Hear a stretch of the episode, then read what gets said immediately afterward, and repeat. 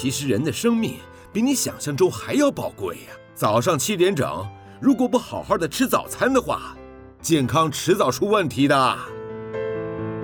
您现在收听的是云端新广播 FM 九九点五 New Radio，最自由的新声音。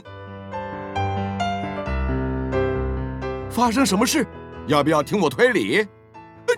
呃，呃，突然好想睡呀，到底花生什么树？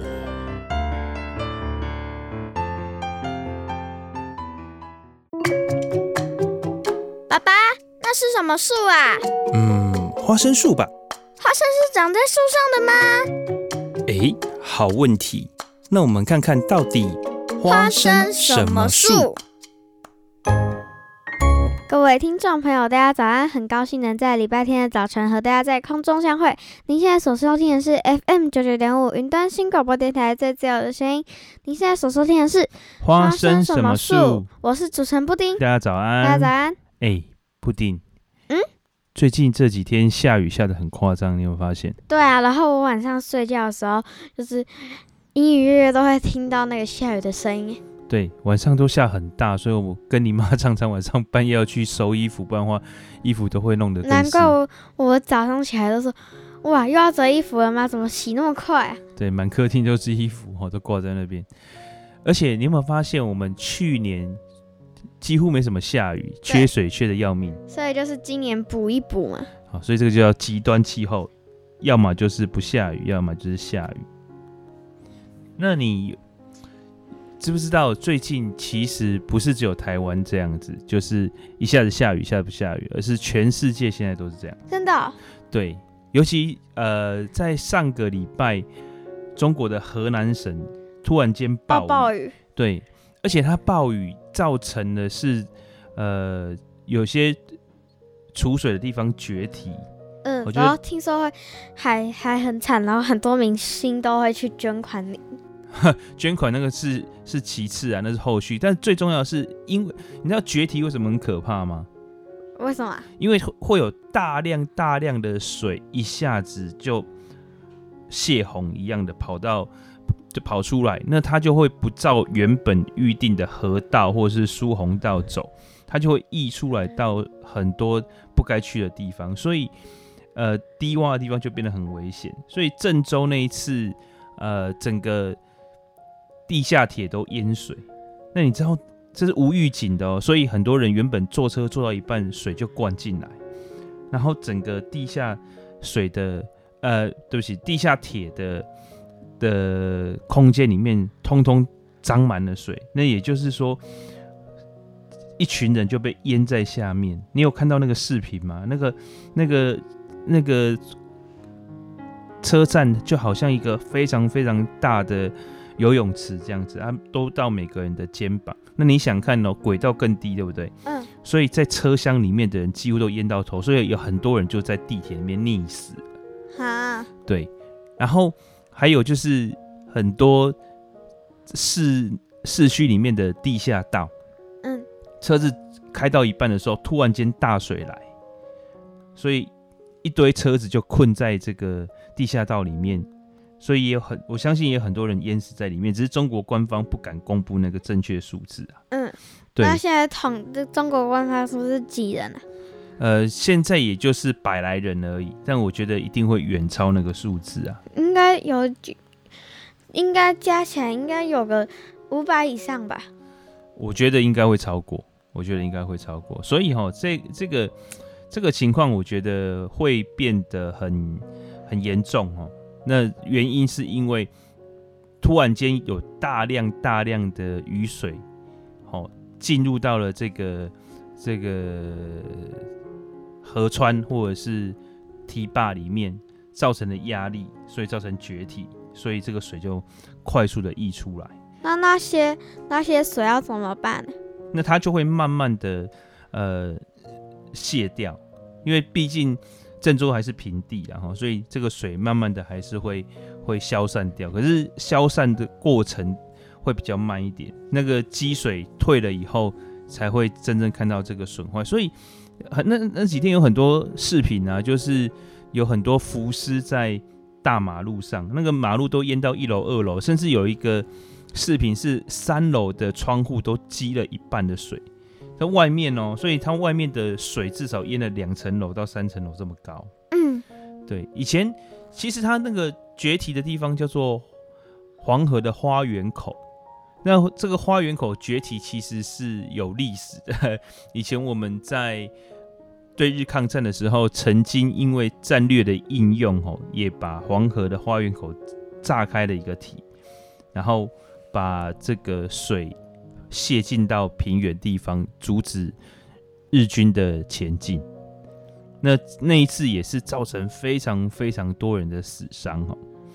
所以我觉得，相较比起来，以那一次的数字跟现在的数字比起来，不可能只有这么一点点人哦。那这个就是中国他们官方的的这种公布，一向都是有问题的哈。那这个是其次，最重要的是这样的情况不是只有发生在中国，印度的七月到九月是他们的雨季哈。那在雨季的过程当中，下雨当然是天经地义、很正常的，对不对？嗯。可是印度从七月中开始，一直到这个礼拜，不断的发生这种非常非常大的豪雨、暴雨、暴雨，对，然后突然间降下来，所以造成很多的低洼地方就严重的淹水，不是积水哦，是淹水，甚至有些地方是山洪爆发这样子，所以。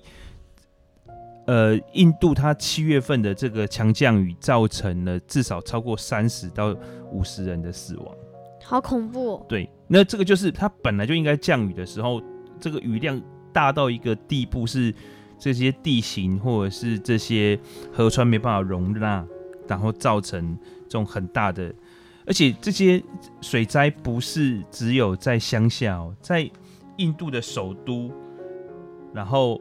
大城市都有发生这样的情况，所以你就会知道说，不是只有偏远地方哦，因为印度城乡差距非常大嘛，哦，所以你说乡下地方如果有这些事情，我觉得不会太让人家惊讶。可是连城市，尤其是首都哦，首都是一个国家应该照理来讲建设最完整的地方，都发生了这种事情，淹死人的事情，所以你就知道这个雨下的有多夸张。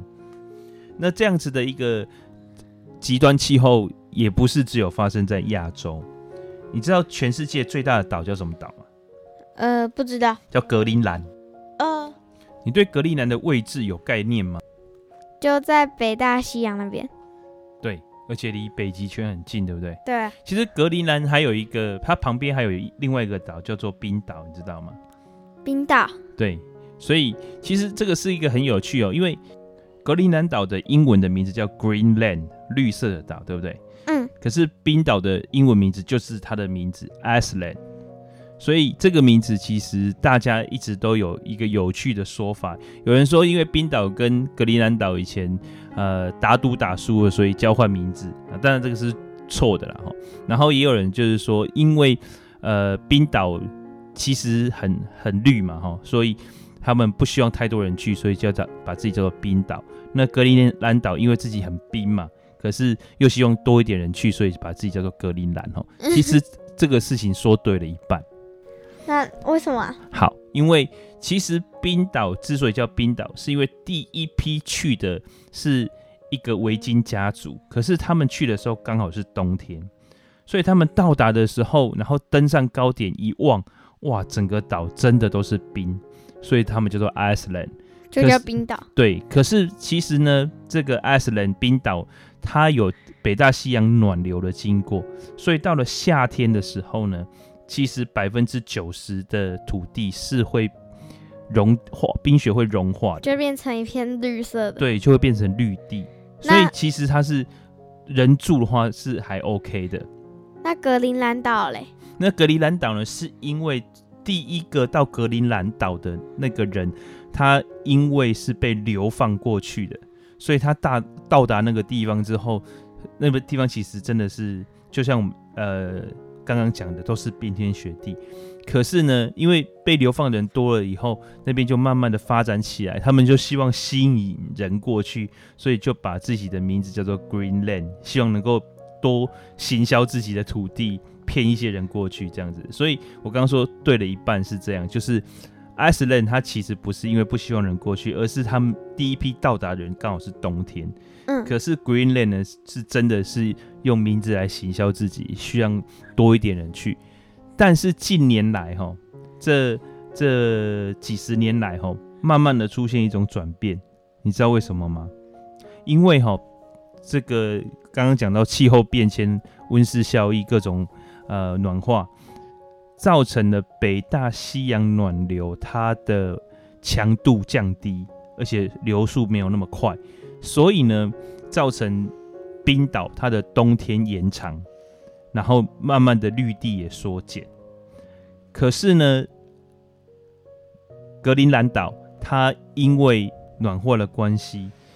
那个融冰增加，好，所以整个格陵兰岛也慢慢的出现绿色，哈，这也就是我们刚刚要讲到的一个新闻，哈，就是格陵兰岛它其实今年光是今年的融冰啊，是历史上数一数二严重的，哈，它光是七月二十七号单日的融冰量，哈，这个量就可以足够的让。整个美国的佛罗里达州淹水五公分，哇！你知道佛罗里达州是面积十七万平方公里，十七万平方公里，你知道是多大吗？是快要五个台湾大。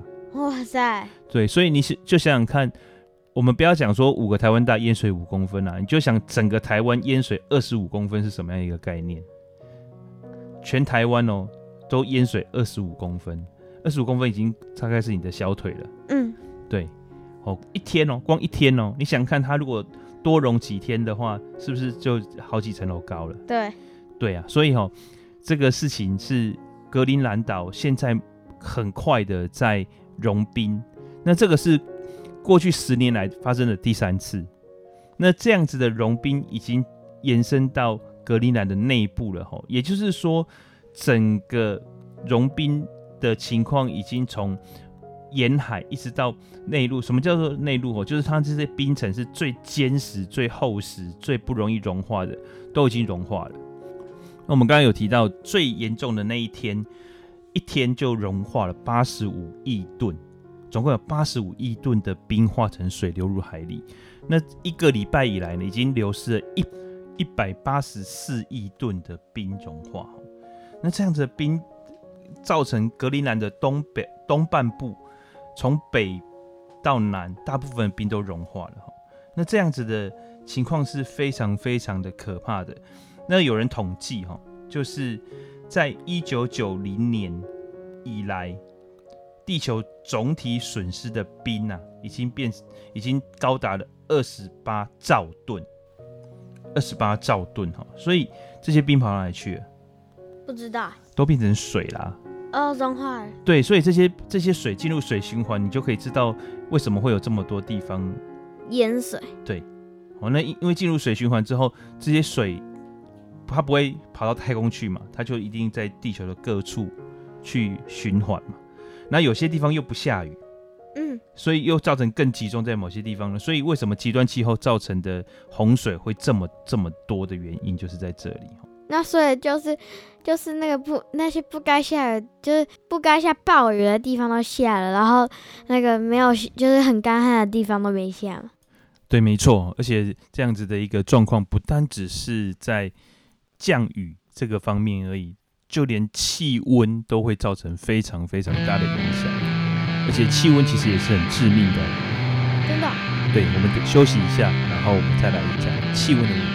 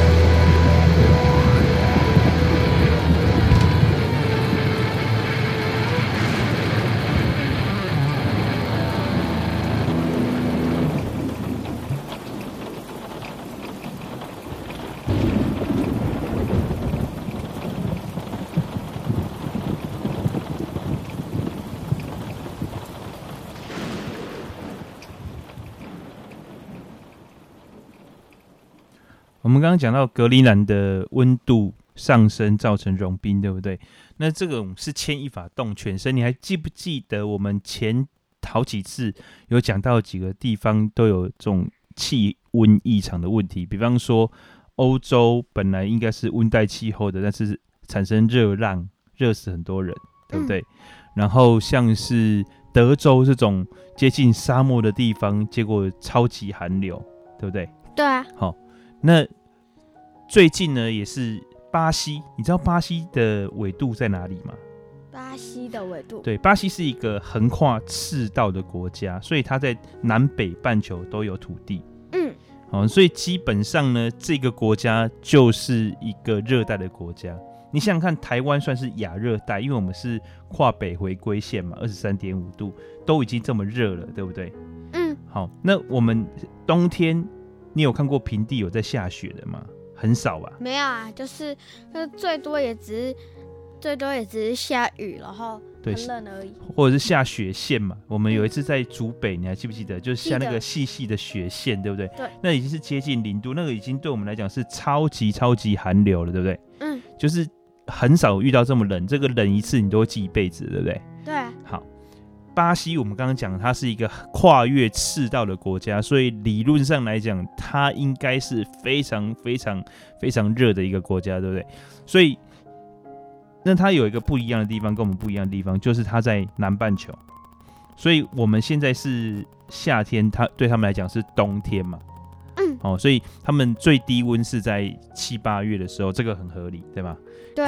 好，可是因为他们是属于横跨赤道的国家，理论上来讲，就算是冬天也不会太冷，对不对？对。他们冬天的均温大概就是十五度到二十五度之间，哦，那就是呃不会非常舒服的一个天气啦，十五度到二十五度之间哈。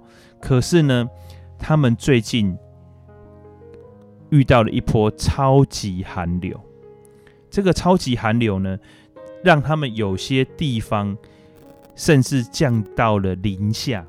零下？对，气温零下十度到。他们不是热带地区。对，那但是零下的地方是山区啦，哈，山区甚至有到零下十度，那体感温度是零下二十五度。那你说啊，那山区可能还好啊，他们的。几个非常大的城市，哈，像圣保罗啊、好景市啊、维多利亚、快乐港这些很在巴西很大的城市，哈，也会刷新最低温度。那这样子的温度呢，他们呃会造成什么样影响？其实最大的影响就是我们之前有讲过，一些老人家他突然间遇到低温会冻死。呃，心血管疾病，嗯，然后还有一些人会真的会被冻死哈，然后呃，还有就是有一些后续影响，比方说农作物，嗯，好，比方说这个经济作物都会产生很大的经济上的影响哈。他们这样会不习惯，比比别人不习惯吧？当然啦，啊，所以因为可，诶，你知道我们之前就是我刚刚讲到新竹下雪线那个霸王寒流的时候。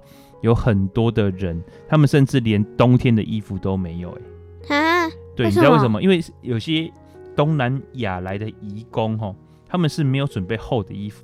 这些移工朋友，他们的母国，比方说像泰国、像菲律宾、像印尼这些地方，基本上是没有冬天的嘛，所以他们也不会买冬天的衣服，因为他们回去就穿不到了。那如果他们工作的地点又在像是高雄、屏东，哦，或者是南部的这些主要的工业、农业、渔业的城市，他们买厚的衣服干嘛？对啊。好，结果这个霸王寒流一来，气温到了五度、六度，那个就真的不是穿个什么薄外套就可以解决的。那连冬天晚上睡觉都会非常非常冷哦，你不比棉被可能都不够盖。所以这样的情况下，他们如果他们是有在工作的，还有经济能力，他们可以赶快去买一件。抵着用嘛，哈，对不对？然后不要买太贵的，但是至少保暖。可是有些人，比方说像是街友，嗯，他们猝不及防的情况下，而且他们身体可能本身就比较不好，突然间一下子气温下降，他们身体就受不了，就走了。低温有致命的危险，只是高温其实也很危险哦。你还记不记得我们之前有讲到热浪这个名词？记得啊。好，这个热浪就是说。我们连续五天比我们的均温超过五度以上，就叫热浪哦。那热浪就会造成很多人也是一样，像是呃身体的不适甚至死亡。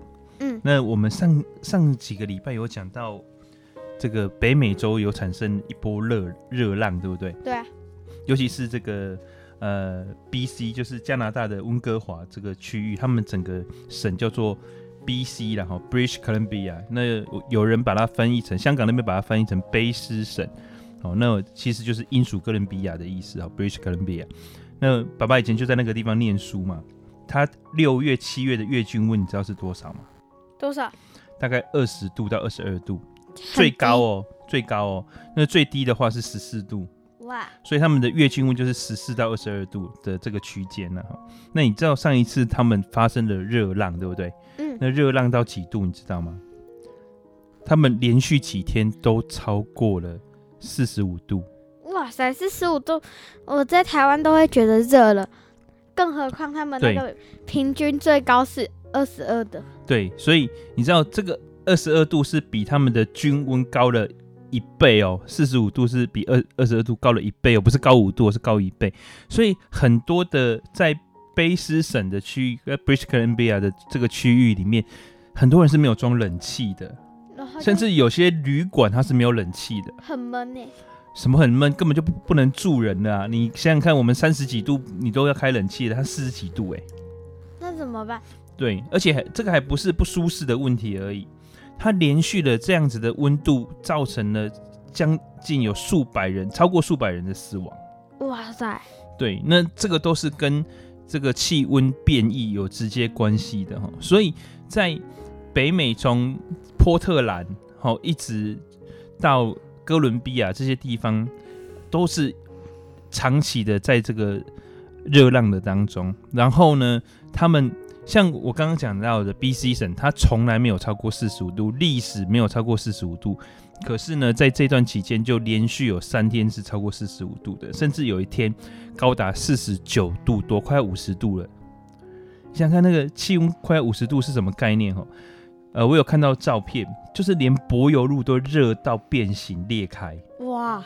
对，所以它整个大范围哦，从波特兰一直到那个 BC 省的最上端，这这个非常广大的区域里面，一直笼罩在四十几度的高温里面，所以造成了数百人的死亡。这数百人的死亡，这个数字其实是真的就蛮夸张。你看，我们想说这个淹水，好，然后印度的大水，也就是。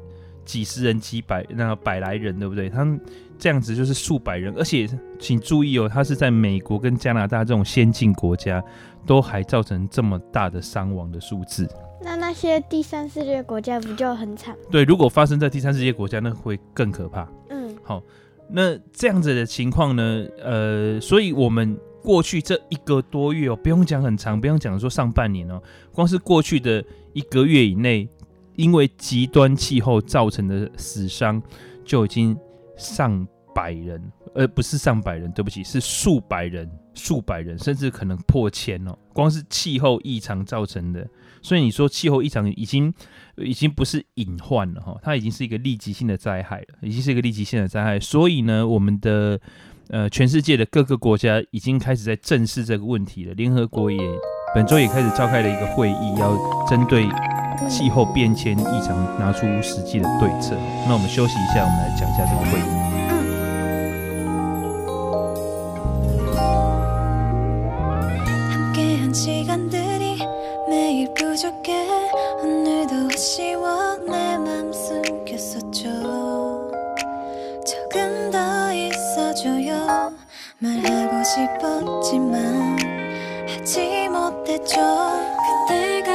보았던 어떤 것보다 더 주고 싶은 내 맘 알아주길 바래요. 그것만 아무것도 바라지 않아요.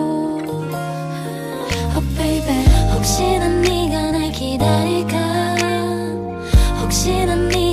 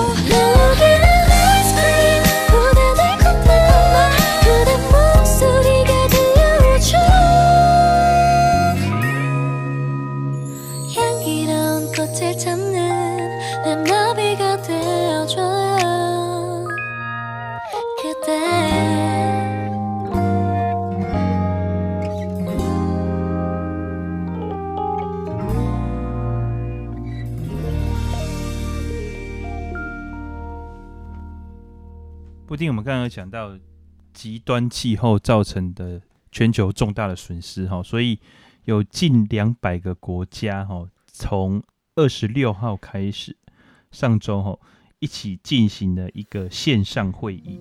他们在线上会议里面讨论怎么样来避免未来更严重的问题。他们其实是针对一项联合国的科学报告。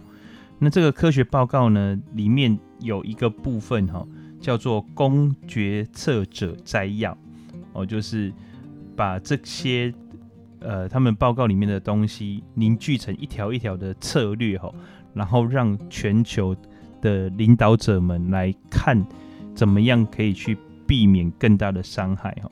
那这样子的一个会议呢，他们就是要从这个公决策者摘要里面，逐字逐句的去审查这十十多页的内容，然后把它形成一个策略政策哈。那总部设于伦敦的能源气候情报组织，他们说，呃，目前哦，三大洲近几周来爆发的热浪、洪水、干旱，全部都指向于全球暖化。的原因哈，所以我们现在这样子的一个呃全球的危机是未来会越来越严重。那我们刚刚讲到的这份报告里面，其实它是有分成三个部分哦。那第一个部分是比较学术的啊，包含物理学啊各方面的比较学术性的研讨，是两周哈。那决定后的文件会在八月九号公布。第二个部分呢，会在二零二二年的二月发表。这个部分呢，会比较惊悚一点。为什么？因为这个部分其实就会讲到说，在过过去所这所发生的这些灾害不是最严重的哈。未来几十年哈，呃，因为这个地地球暖化的关系，即便哦，即便是我们已经从今天开始碳排放受到控制，可是在未来几十年。基本上，地球的地形地貌，包括我们呃很多的生物，都会受到严重的冲击。哦，所以第二份报告里面主要是在呼吁呼吁转型变革，好让呃情况恶化的速度可以减低哈。那第三个部分呢，会再更晚一点，三月份哈，这个部分呢就会比较有政策面哦，就是实际上去减少排放量的解决的方式。哦，那这样子的呃一个报告呢，我们刚刚有讲了，就是我们目前地球升温的情况是已经是无法被遏制了哈，所以呃现在的情况就是说怎么样？去针对这种低可能性但是高风险的事件，好，比方说这个冰冰川的融化、冰盖的融化造成海平面上升，然后我们刚刚讲到的这个永土层、永冻土层的面积减少，哦，这个都已经在发生了，但是怎么样让它呃速度变慢？好，那我们现在呢，可能就是在一个。高度危险的临界点上面，哦，什么叫高度危险的临界点？就是我们在处于这样子的转变的过程当中，已经是不可逆的。那在下一步。会变得更糟，也就是说，我们现在每天，我们刚呃前面讲到的这些事件，它已经不会是偶发性的，它应该会大规模的出现在全世界各地，所以要大家去更正视这个问题，更小心谨慎的去呃面对我们各式各样的环境带来的可能性的灾害，像是我们台湾的干旱跟暴雨，就是我们要去面对的嘛。对不对？那接下来呢？可能全世界各地都会有产生各样的状况。那我们就是要第一个就是要减少碳排放，然后第二个呢，就是要珍惜现在所有的资源，让资源不要被浪费。嗯，关于气候的问题，也不全然都是坏消息哈，因为大家面临到了这样子急迫性的危机，所以现在也越来越多的政策跟国际的合作，像美国跟俄国这两个，呃，可以说是长久以来国际竞争的对手，目前就已经承诺会互相的配合来做减碳。那在美国的话，美国的财政部长叶伦哈，他有在各个的场合都有呼吁，或者是实际上的去安排这个议程，让包括这个世界银行、好世界的这个货币基金组织，或者是开发各各个开发银行这些实际上掌握全世界很多政府还有机构的债权的银行哦，他们去。设计一些策略，比方说，他们就会减低对于燃油产业的投资，包括呃石油的开发啊，或者是这些汽车啊，使用汽油的车辆的开发，哦，可以减低碳排放。再来就是会去投资那些对于气候变迁可以有效抑制的这些绿能产业，或者是。新创产业他们会增加投资。那像欧盟，他们也宣布了，在二零三五年之后将禁止生产以及贩售所有使用汽柴油的车辆。也就是说，我们现在看到的这些呃吃电的车子，像是特斯拉啊，或者是最近很多欧洲车厂都有推出纯电的车辆，未来将是车市的主流哈。那美国的。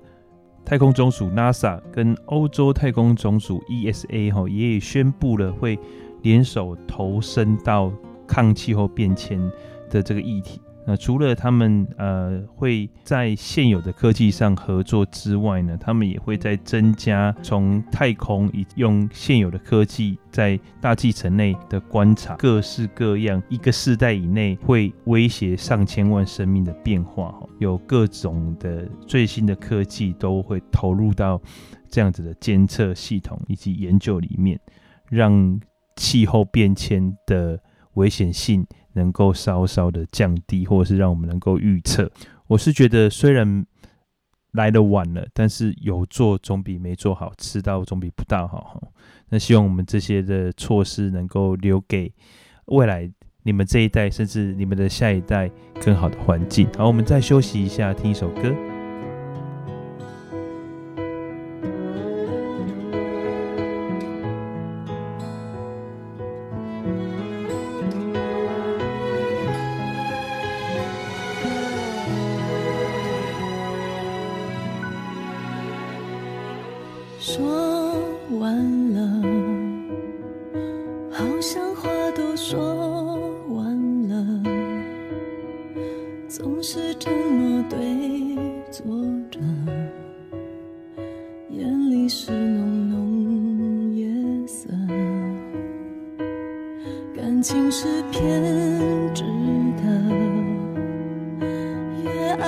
诗篇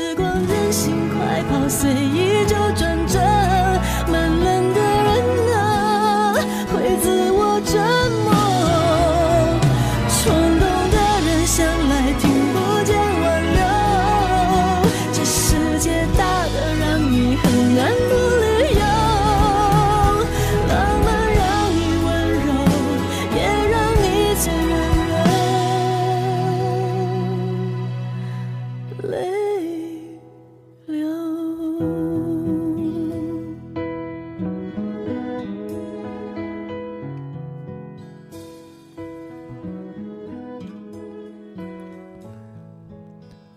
不过，我们看到现在地球的这样子温度啊，或者是呃极端气候啊、暴雨啊、旱灾，其实就不禁让我联想到我们在火星上还有进行的两项任务，对不对？一个是美国的，一个是中国的。嗯，其实两个团队现在都有相当不错的成绩。你还记得美国的上面的那那台车子叫做什么吗？机智号。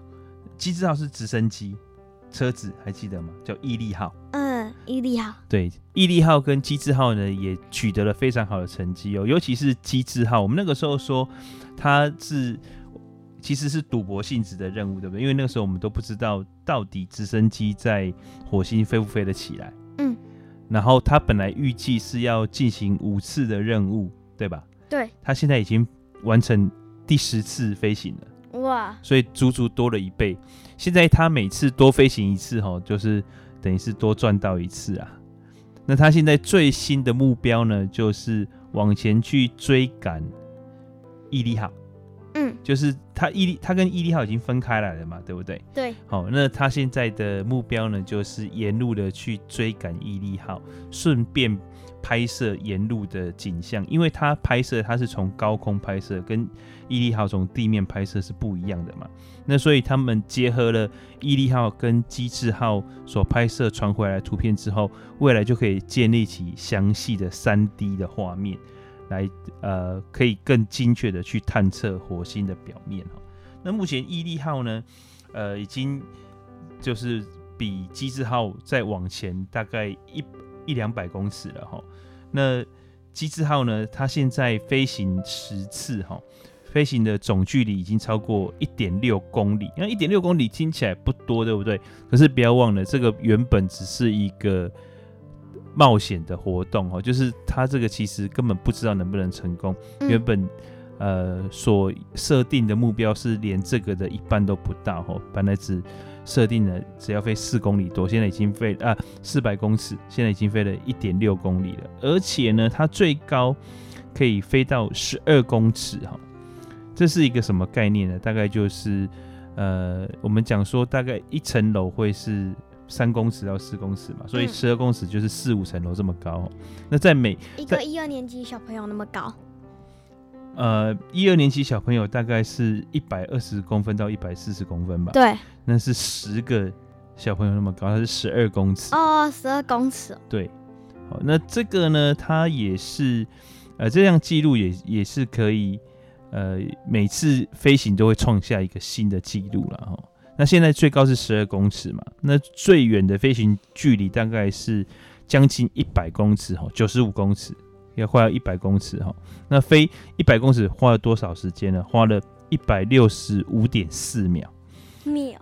对，那感觉起来好像这个都数字都是很短了、啊。对。不要忘了，它是在火星哦，是一个完全未知的状态，空气稀薄，而且它每次进行一次任务都要充电好几天。因为为什么？因为第一个电池，它一边充电池一边在供应它这些设备嘛，然后而且温度很低，所以它要保温，所以它每次要进行一次任务都要充电很久。可是它现在每进行一次任务，就是等于是对于所有地球上的科学家而言，都是一个新的冒险，嗯，而且都是赚到的冒险。所以这件事情，每次我们看到的时候，就觉得好像我们全地球的人都跟着他在往前进一步、往前进一步的那种探险的感觉，我觉得是蛮好玩的。所以我一直有在呃跟进这个新闻哦，我觉得这个新闻真的是蛮有趣，而且呃对我们未来探知一个新的世界是真的有机会，因为其实从他们。回传回来的这些画面来看，火星说不定我们真的有一天可以移民去火星吗？对对对，所以虽然我这一代可能看不到，但是说不定你这一代或是你的下一代就有机会了哈，嗯，还蛮还蛮期待的哈。所以每次看到毅力号跟机智号的新闻，我就会幻想说，有一天人类可以踏足在这些地方，然后往前。去探索新的世界，我觉得是一件很好玩的事情啊，是很是一件很激励人的事情。希望可以赶赶快看到那个早日看到他们的成果。对，好，我们再休息一下哦。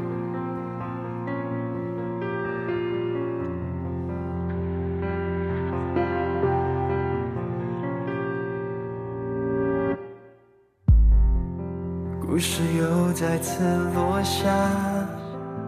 不爱我的解答，我努力用尽了任何方法。你眼里还有他？其实我心乱如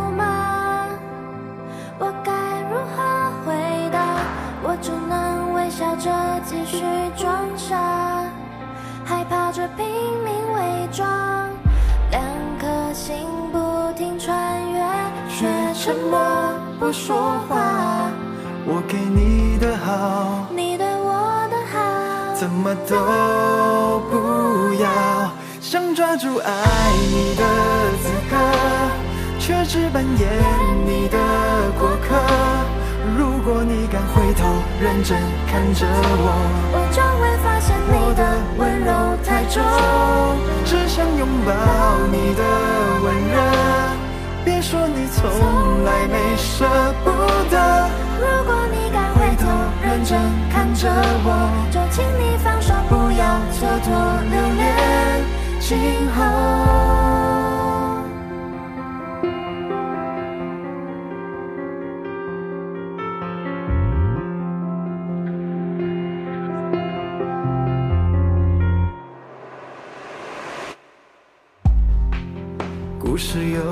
次落下，不爱我的解答，我努力用尽了任何方法，你眼里还有他。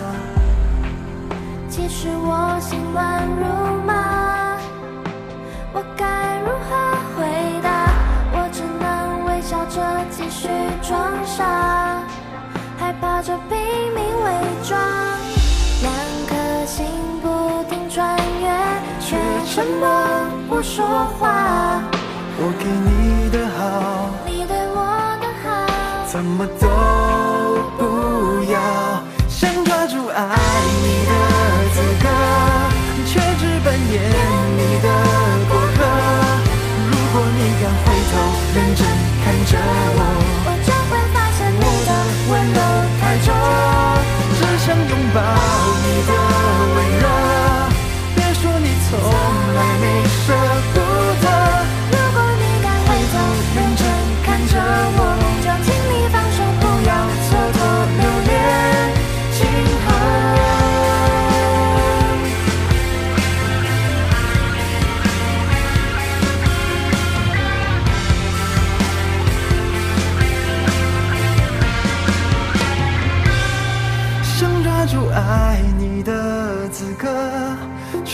扮演你的过客。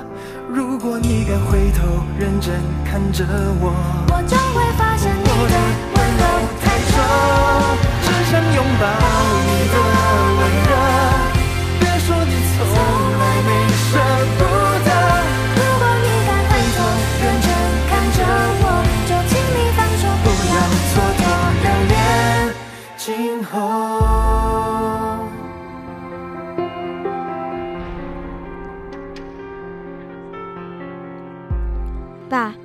最近那个出现一条鲑鱼啊，什么意思？就是下雨淹水，鲑鱼跑出来。不是啦，之前那个寿司的鲑鱼之乱还记得吗？哦，就是大家改名字的那个鲑鱼。对啊，然后有一条还没改回来。